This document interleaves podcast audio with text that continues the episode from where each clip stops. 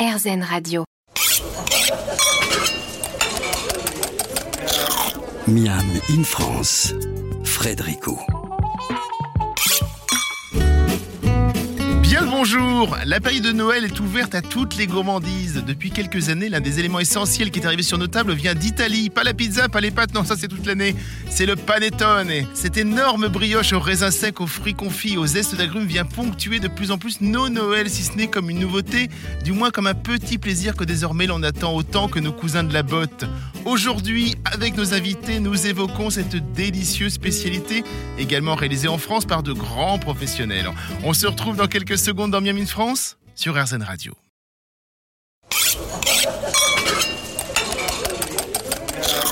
Miam in France, Frédérico. Un Miami France aujourd'hui qui se donne des petits airs de Noël italien où nous allons évoquer cette spécialité que j'adore, le panettone.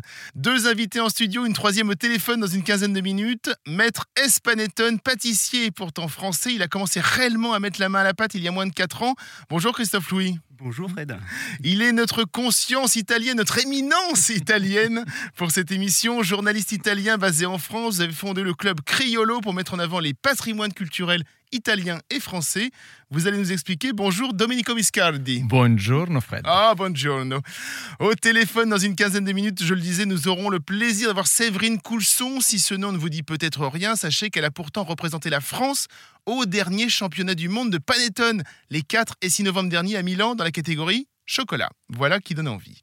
Domenico Biscardi, on va commencer avec vous. Le panettone, on trouve son histoire, du moins des pistes à la fin du 15e siècle, je crois. Euh, je crois qu'à l'époque, c'était avant tout une sorte de pain, en fait, c'est ça. Il y avait, enfin, c'était un pain, en fait, tout simplement. Pané, panettone, qui a donné plus tard panettone, mais c'était un pain, c'est ça. hein. Tout à fait, c'est-à-dire qu'il y a, bon, il y a plusieurs légend- légendes. Les trois plus importantes sont fondamentales. Toutes, euh, ces légendes de base, le panettone à Milan, bien évidemment, qui est Mm. la ville en fait phare et, et mère de ce, de ce, de ce gâteau délicieux. Euh, la plus célèbre de ces trois légendes raconte effectivement que lors d'un dîner de Noël de Ludovic le Mort, donc le seigneur de Milan, auquel probablement même, même Léonard de Vinci était invité parce que c'était son artiste euh, phare. Euh, alors il y a eu un, ac- un accident pendant ce banquet parce que en effet le chef euh, de la soirée avait brûlé son gâteau. Et donc c'est un garçon qui, un garzone, on, pourrait dire, c'est-à-dire un- une aide de cuisine Oui. de, la, de la cour qui aurait fabriqué ce petit gâteau à base de farine, de d'œufs et de raisins secs, trouvant des petites choses dans la cuisine du, du château royal. Alors, c'est une légende, bien évidemment. Légende, Après, bien voilà, il y a plusieurs documents qui attestent à partir du XVIe siècle euh, que euh, plusieurs gâteaux de ce type, ça, ça fait partie de la grande famille des pains des fêtes, euh, et en particulier à Milan se développe de plus en plus. Il y a des documents qui attestent l'utilisation de cette, cette typologie de dessert dans des collèges d'éducation de l'aristocratie.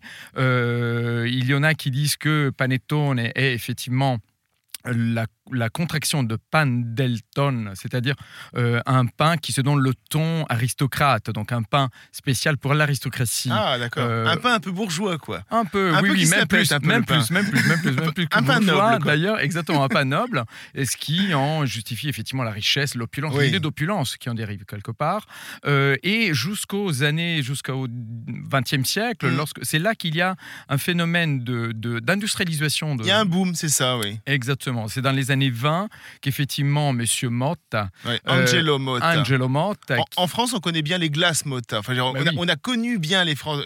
Un peu moins en ce moment, j'ai l'impression. Ça fait longtemps Oui. qu'on n'a pas vu les glaces Motta. Là, c'est l'heure à la glace artisanale. Ouais, c'est ça, euh, oui.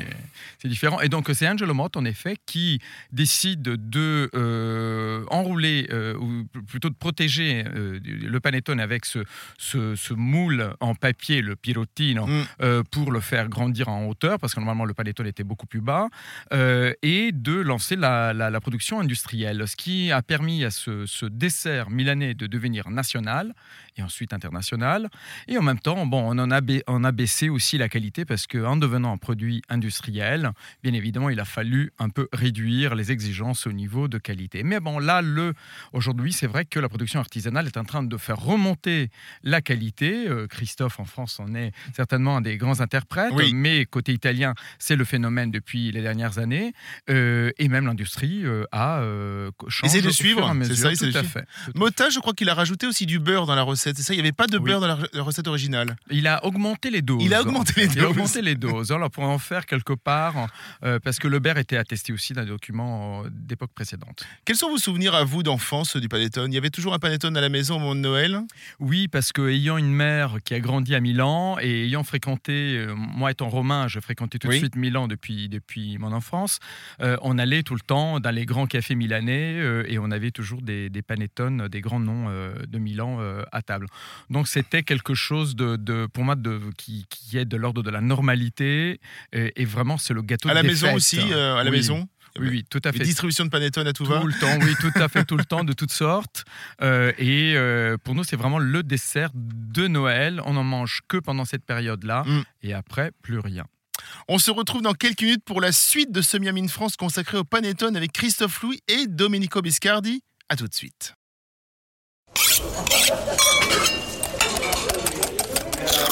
Miam in France, Frédérico. De retour dans le studio et on parle aujourd'hui de cette spécialité italienne dont je suis complètement fan, hein, le panettone. Christophe Louis, là, contrairement à Domenico qui vient de nous le dire, vous, le panettone, ce n'est absolument pas un goût d'enfance par contre. Non, pas du tout. hein. Oui. Non, ça a été, euh, ça a été une révélation. euh, il y a à peu Beaucoup plus tard en fait. Oui, il y a à peu près 5 ans, 5-6 ans, par euh, Frédéric Beau. Mm.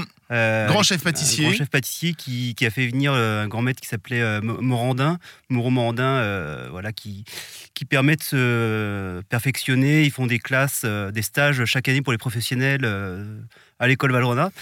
Et euh, donc Frédéric euh, a fait venir il y a une quinzaine d'années euh, Moreau Morandin qui anime une, euh, une formation Panettone chez Valrhona euh, pour les artisans. Euh, et donc c'est à cette occasion que moi j'ai euh, fait ma, ma première rencontre avec le Panettone. J'imagine que peut-être comme la plupart d'entre nous, vous aviez, je- sauf Domenico bien sûr, vous aviez l'habitude euh, peut-être du panettone un peu industriel qu'on va trouver entre 5 et 10 euros au supermarché. euh, voilà, mais ça C'est s'arrête là quoi. tout sec. C'était le choc quoi. Ouais, quand j'ai goûté ça, j'ai dit bon, c'est incroyable. il faut qu'on qu'on fasse quelque chose, c'est pas possible. Et donc vous savez, on, on repart du stage avec une souche de levain. Oui, alors ça vous allez nous parler, on, parlera du levain un peu plus tard, mais oui bien sûr. Et, donc on se dit mais qu'est-ce qu'on en fait quoi? Quand vous rencontrez Mauro Morandin, à partir de quand euh, vous vous dites Tiens, euh, finalement, le panettone, j'ai très, très, très envie d'en apprendre beaucoup plus et effectivement de le suivre pour aller euh, à ce stage et d'essayer de comprendre comment ça fonctionne. Mais en fin de compte, euh, je me suis surtout intéressé au pain au levain euh, par la suite. Oui, Parce que moi, je suis pâtissier, pâtissier de formation et j'avais très envie de, de- de faire du pain il y a à peu près 4 ans. Et euh, ah, c'est une- l'envie de faire du pain à la base qui vous mène ça. vers le panettone, quoi. Exactement. D'accord. Ouais, le- c'était euh, la compréhension du, du levain. Donc, j'ai fait une formation à l'école internationale de boulangerie avec Thomas Teffry Chambellan, euh, voilà, qui, qui est le directeur. Et lui a une grande passion aussi pour le, le, le panettone, euh, pour la biologie, pour tout, euh, tout ce qui l'entoure. Et euh, il me dit, mais écoute, il y a tout à faire sur le, le panettone, il y a un grand vide. euh, pourquoi t'orienterais pas ton, ton business plan là-dessus Et puis, euh, c'est parti un petit peu comme ça.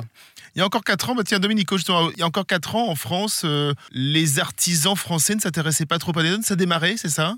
Et oui, je dirais même quelques années auparavant, euh, certainement parmi les, les prix noms, euh, les premiers noms, euh, ben, bien évidemment, Christophe a cité euh, Frédéric Beau, qui est l'un des, des- des premiers, l'un des grands diffuseurs, je dirais, des, des, euh, de- de- du panettone et des grands maîtres italiens du panettone, en fait, à la rencontre avec les pâtissiers français.